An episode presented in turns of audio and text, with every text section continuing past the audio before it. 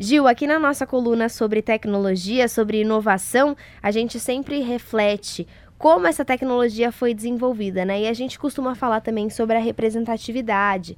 São muitos homens, são muitos heterossexuais, são muitas pessoas brancas e a gente gostaria que esse mundo fosse mais diverso.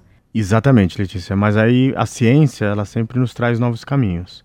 Saiu agora um ranking sobre países que estão na ponta da inovação e são aqueles que conseguiram fazer um balanço entre cientistas homens e mulheres. Olha. O maior abismo hoje entre gêneros é a matemática. E como que acontece isso? Existe a medalha Fields, ela tá na, ela seria a Olimpíada Internacional de Matemática.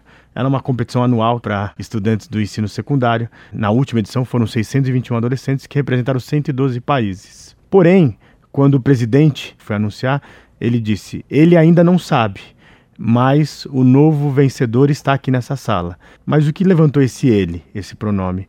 É que entre as 61 medalhas, apenas uma mulher foi a vencedora. E a gente já falou aqui também sobre grupos de mulheres que atuam na tecnologia e que se vê em menor número, né? Sempre são muitos homens e poucas mulheres. Inclusive, a gente já falou aqui sobre vários grupos de mulheres programadoras, que elas querem ensinar a programação para outras meninas, para ter mais mulheres nesse mercado de trabalho. Existe uma profissional, ela é especialista em métodos e teorias de educação de matemática, lá do Reino Unido.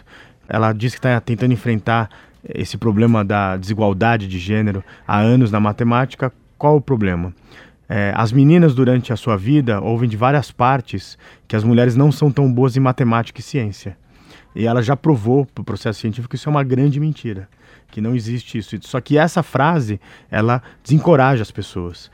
E, e além disso, teve um outro professor de Pittsburgh, né, nos Estados Unidos, que ele também provou por ciência que por uma série de processos é, da escuta feminina, ela está muito mais preparada para resolver problemas complexos. Então, que caiam esses preconceitos do século passado. Se você quiser saber mais sobre essa desigualdade, sobre esse abismo de gêneros dentro da ciência, dentro da tecnologia, entra lá no nosso site bandnewsfm.com.br, procura pela coluna Revolução Band News.